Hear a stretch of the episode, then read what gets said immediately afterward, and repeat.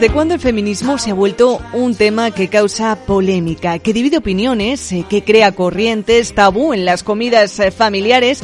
Este argumento ya de por sí me vale para introducir a nuestra invitada de hoy en el programa, aunque evidentemente vamos a analizar ciertos acontecimientos sucedidos en la actualidad con la jurista, abogada y columnista también del español, Paula Fraga. Muy buenas noches, Paula. Buenas noches. Bueno, dos casos recientemente muy polémicos y yo creo que todos coincidimos en que injustos. La rebaja de la condena a un miembro de la manada y el cambio de sexo de un condenado por maltrato para solicitar un indulto. Ambos sucesos amparados en esa famosa ley del solo eh, sí es sí. Paula, eh, no sé por dónde abordar todo esto, pero ¿por qué ha sido esta ley la, cual, la causante, vamos a decir, de que se hayan producido estas excepciones en, en estos casos, en estos acontecimientos? Vamos uno por uno, si te parece. Sí. Mira, eh, uno de, uno de los casos ha sido por la ley del solo sí es sí y otro por la ley trans. Entonces, eh, si te parece, eh, pues empezamos por el de la ley trans, el, el caso eh, de un señor, eh, Antonio, ahora dice que se llama Milán, a todas luces es una burla absoluta lo que está haciendo, o sea, mm, no hace falta eh, ser eh, psicólogo para ver que esta persona no, no tiene ningún tipo de disforia de, género, que simplemente quiere eh, hacer ese cambio de sexo registral para eh, entrar en una prisión eh, femenina, ¿no? Y para además ir eh, eh, postergando su entrada en prisión, porque lo que ha hecho es un cambio de sexo registral y eh, pedir el indulto. Obviamente, eh, y espero, quiero creer que no le van a dar el, el indulto porque mm, lo que está haciendo este, este hombre, como decíamos, es, una burla, ¿no? Solo hay que verlo. Es, un- han hablado además sus víctimas. Este señor tiene dos condenas por, por violencia de género y eh, hablaron sus víctimas eh, eh, explicando que nunca jamás había tenido ningún, proble- un- ningún problema Ujú. De autorreconocimiento ni nada.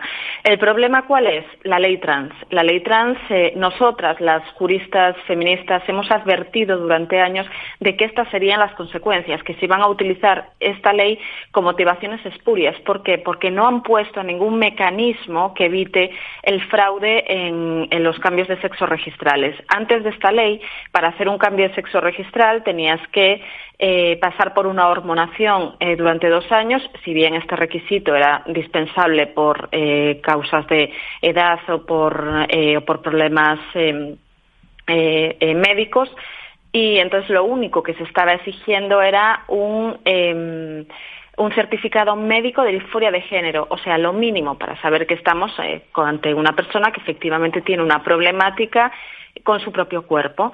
Y eh, ahora eso se ha eliminado. Lo único que se pide es declaración de, voluntad. Es decir, que un señor va al registro civil y dice, mira, es que me siento mujer. Simplemente decir que se siente mujer, ni siquiera esta ley exige un cambio de nombre, pues simplemente eh, diciendo esto se puede hacer el cambio sexo registral.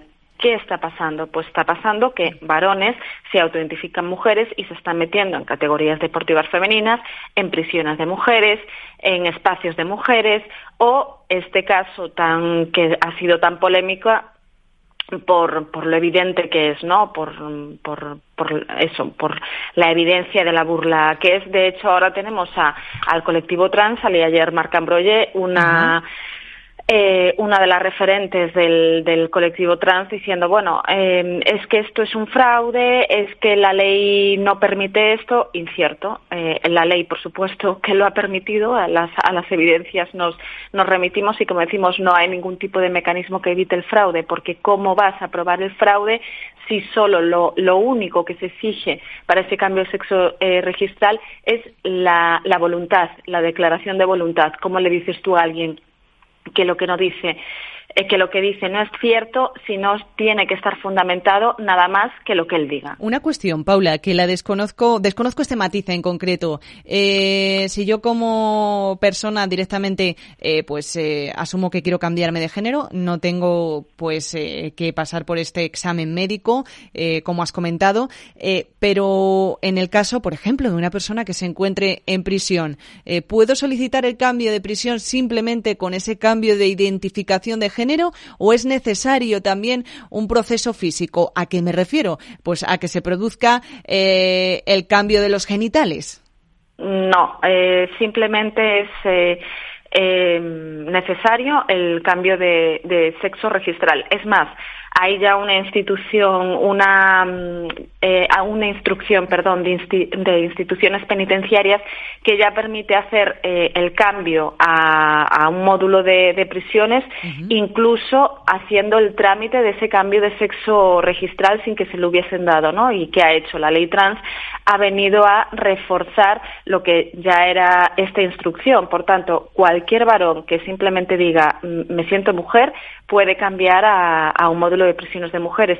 Ah, tenemos un caso que es eh, terrible, el caso de Jonathan Robaina, que es un señor que ha eh, violado y asesinado eh, a martillazos a su primo, a su prima, y que eh, dijo que se sentía mujer y que quiere estar en un módulo de prisiones de mujeres. Desde la Alianza contra el Borrado a las Mujeres, que es la organización a la que pertenezco, nos hemos puesto en contacto con el, con el Ministerio de Interior a través del portal de transparencia para que nos diesen datos de dónde está este señor y no nos lo quieren dar.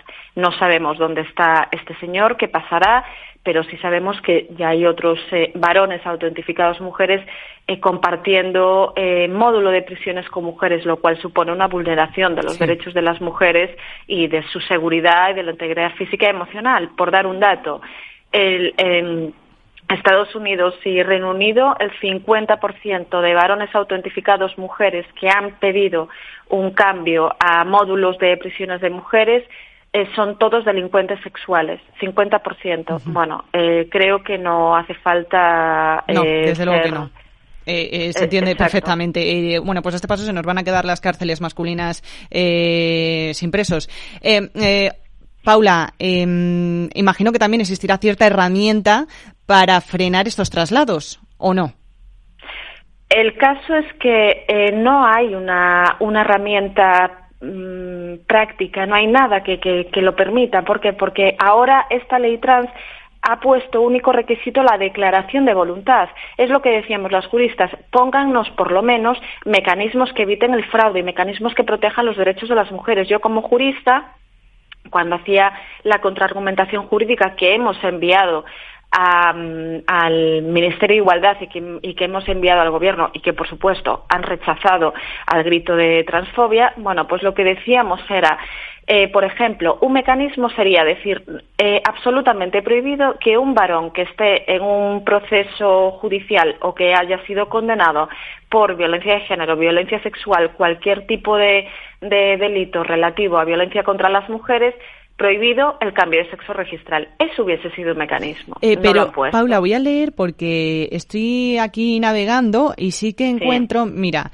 eh, en mención por el artículo 43 de la ley trans, Sí. podemos leer que toda persona mayor de 16 años de nacionalidad española puede solicitar ese cambio en el registro eh, civil de su sexo sin que sea necesario para ello presentar informes médicos o psicológicos. Vale, este Mm. punto está claro. No obstante, esta ley vemos que también eh, pone que contempla, entre comillas, la rectificación de la mención registral relativa al sexo y, en su caso, al cambio de nombre, no alterarán el régimen jurídico que con anterioridad a la inscripción del cambio registral eh, se produjese. Vamos, en este caso, especifican que no va a ser posible que esta persona pueda librarse de prisión por maltrato, pero entendemos Claro. que si cogemos las palabras tal cual, lo que eh, lo único que evita es que no se le quite la pena, o sea, no habría indulto Claro, para esta claro. persona, no se va a librar de la cárcel ni de su pena, pero de lo que sí se puede salvar o lo que sí puede eh, salir beneficiada es de ese traslado. O sea, trasladarnos sí, pero no te libras de la condena.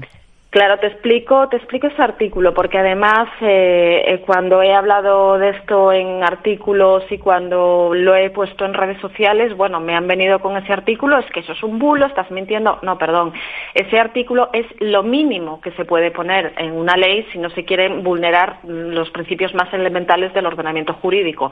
No puedes eh, condenar y juzgar a alguien y luego, mm, por obra y gracia de un cambio de sexo registral, sacar esa condena. O sea, eso, em, como decimos, vulnera principios básicos del, ordenamiento constitucional y jurídico. Entonces, eso, ese mm, artículo era eh, absolutamente absolutamente necesario no para no revertir eh, o anular eh, condenas. Ahora bien una vez que, que esa persona está condenada con un cambio de sexo registral puede acceder a, a unas bueno pues a una a, una prisión de, mujeres, ¿no? Y además, ¿qué pasa también con los agresores habituales? Porque eso mm, no han puesto mecanismo de protección para esto, porque este señor, por ejemplo, del que, del que hablamos, eh, que ha pedido el indulto, si eh, vuelve a maltratar, lo cual, mm, visto el perfil, tampoco es, es, es nada nada que no pueda suceder. Es un señor muy violento, como han eh, explicado eh, sus parejas. Si vuelve a maltratar, este señor con el cambio de sexo registral ya no podría nunca más volver a ser juzgado por eh, violencia de género o cualquier delito relativo a, a, violencia contra las mujeres. No, no se le podría poner ningún tipo de, pena en ese sentido o aplicar, por ejemplo, la agravante, la circunstancia modificativa agravante de género. Por tanto, por supuesto, para los delitos pasados, claro que no se puede eh, revertir la situación, como decimos, mm, es básico en el, en el, en el ordenamiento constitucional. Ahora bien, para los delitos futuros se, ya, no, ya no podrían ser juzgados por, eh, por violencia de género, por un lado, y por el otro, beneficios eh, para ir eh, a prisión de mujeres. Respecto al indulto, eh, sí se lo podrían dar, sí se lo podrían dar, porque eso es una prerrogativa del, del gobierno que, que, nada tiene que ver con la condena. La condena está y luego el, gobierno dice si se lo da o no. Obviamente, yo creo que por sentido común no se lo van a dar, porque el chiste se cuenta solo de este señor. Hmm. Pero sí se lo podrían dar. Eso es totalmente independiente de la ley trans y de lo que estamos hablando. En todo caso, lo que sucede a partir de ahora es lo explicado y, por supuesto, esto sigue eh, implicando una vulneración de los derechos de las mujeres y unas ventajas para señores que están utilizando esta ley con motivaciones espurias, porque la ley en sí es un propio fraude. Vamos a dejar un poco de lado esta ley, vamos ahora con la otra también muy polémica, la del solo sí es sí, que en este caso sí que afecta de mm. lleno a esa rebaja de condena que hemos visto, pues a uno de los condenados de, de la manada. Eh, ¿Qué ha pasado aquí? Porque claro, muchas personas que nos estén escuchando se preguntarán ¿por qué? ¿No había sido subsanada ya esta ley? Claro, eh, fue subsanada en el sentido de que eh, las, las, los límites mínimos que habían rebajado los han puesto como, como estaban anteriormente a la ley del solo sí es sí. Pero claro, esta ley estuvo en vigor durante siete meses. Y si en esos siete meses han, eh, eh, bueno, pues agresores sexuales han presentado a la justicia algún recurso para que esa eh, para que esa ley le fuese aplicada pues esos recursos se están solucionando y se están resolviendo ahora. Entonces mm, van a seguir saliendo saliendo mm, agresores sexuales es decir rebajas de condenas o escarcelaciones hasta que todas esas eh, esos recursos sean sean solventados, ¿no? Y entre ellos el del el de la manada. Entonces, pues a partir, o sea, hoy mismo ningún agresor sexual podría acogerse a la ley del solo sí es sí para esas eh, rebajas, pero todos aquellos que lo hayan hecho eh, sus abogados durante este siete meses pues por supuesto que sí, y eso es lo que está pasando, ¿no?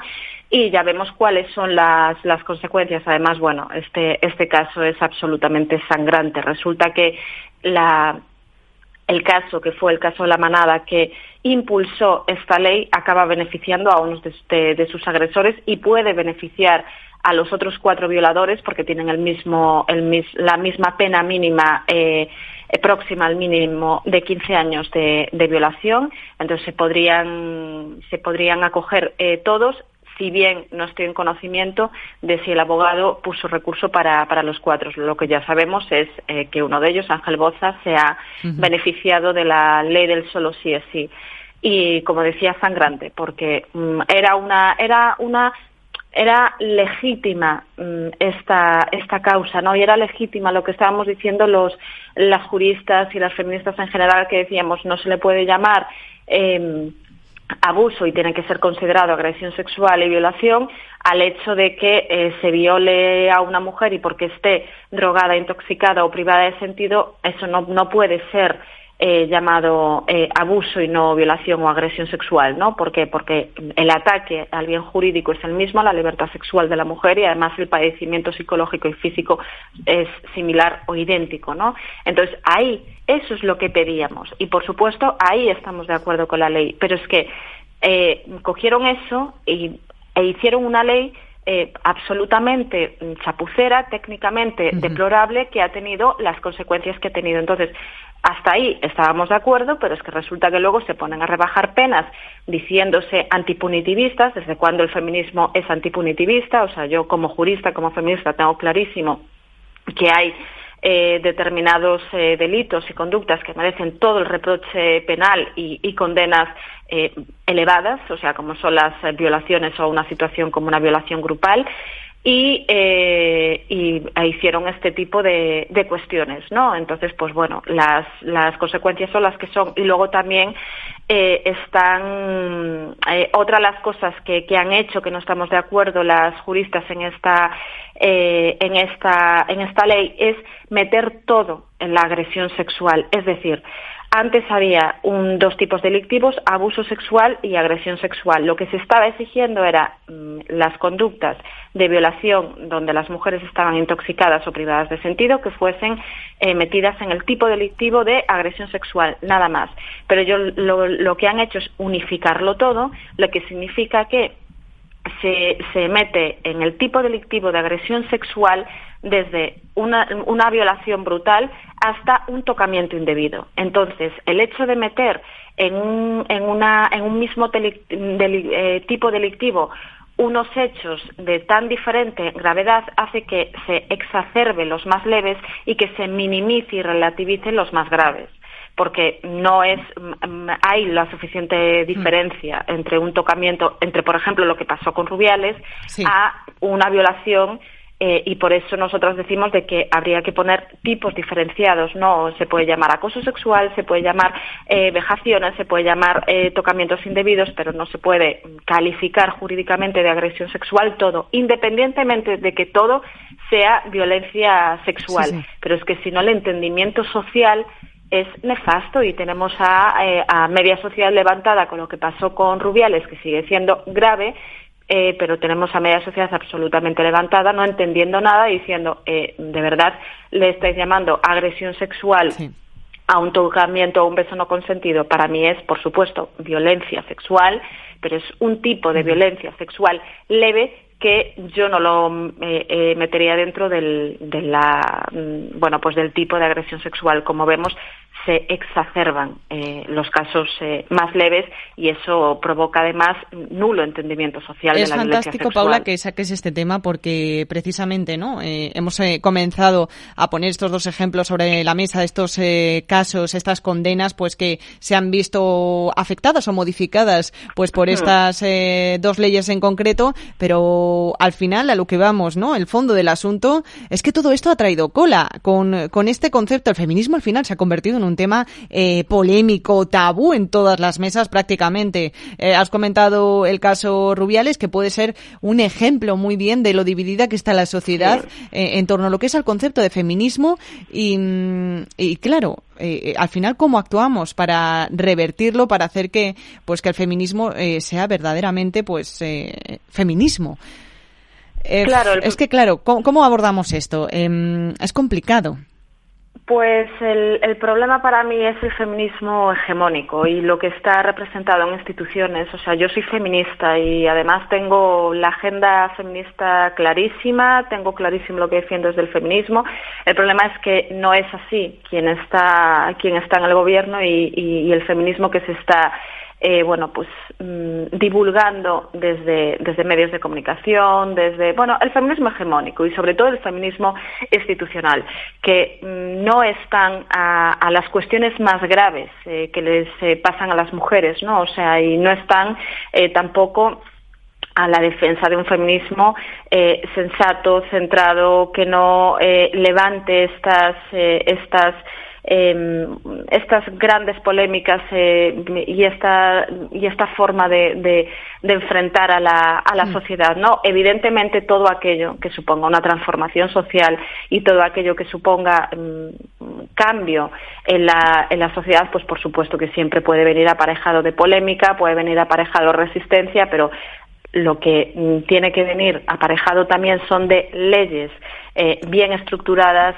eh, de eh, políticas bien armadas para que mm, eso por lo menos no suceda ¿no? y para que no haya unas consecuencias nocivas de, de las de, las políticas feministas, porque ese es uno de los problemas y por el que se está enfrentando tanto y polarizando tanto la sociedad en torno al feminismo, porque resulta que dicen, pero vamos a ver, estas eh, mujeres y estas eh, señoras y señores que están en el gobierno nos están diciendo que son feministas y resulta que las consecuencias de sus leyes feministas, entre comillas, es que los eh, violadores salen al, a, a, la calle, eh, que hay una ley trans que afecta a niños y a niñas, hay una ley trans que es eh, terrorífica para, para las mujeres mm, por casos como los que acabamos de hablar, entonces pues es normal que la gente, mmm, si tiene en su cabeza que el feminismo es lo que hace Irene Montero o lo que hace el Ministerio de Igualdad o el Gobierno en general, pues es normal que piensen que el feminismo es un chiste que además no está en absoluto centrado en las cuestiones más importantes para las mujeres. Yo como feminista eh, como, como jurista, la organización, por ejemplo, en la que milito también, como feministas estamos centradas en acabar con la verdadera violencia que sufren eh, las mujeres, ¿no? Estamos centradas en hacer divulgación por una legislación abolicionista de la prostitución, en hablar de cómo impactan todas las políticas transgeneristas sobre los niños y las niñas y en la protección de los niños y las niñas, uh -huh. la, el abuso sexual infantil, cuestiones verdaderamente sangrantes y cuestiones verdaderamente importantes. Hay que poner ahí el foco, ¿no? Y que estoy segura que si nos sentamos, incluso las partes eh, que se quieren diferenciar de un tipo de feminismo en un extremo u otro, si nos sentásemos realmente todos coincidiríamos en que estos puntos eh, pues hay que solucionarlos y que preocupan. Eh, pero es importante también que, aclares, ¿no, Paula, esta, esta visión porque eh, sí que es cierto que, por favor, que nos escuche quien nos esté, que nos esté llevando el mensaje contrario, que, que queda mucho por hacer todavía, que es necesario claro, actuar, claro. Que, que no significa eh, que pues eh, que lo que se esté haciendo todo sea horrible. Claro que hay que avanzar y que hay que dar pasos, pero mm, con cuidado hay que hacer las cosas bien, porque a veces con la intención eh, pues no vale, solo eh, no vale. Se, se, puede hacer eh, mucho daño. Paula Fraga, eh, abogada, muchísimas gracias por habernos acompañado hoy. Ha sido pues una charla muy amena y desde luego que mm, quedaría para mucho más y yo me quedaría aquí hablando contigo toda la noche, pero bueno, tenemos que dejar que el programa continúe.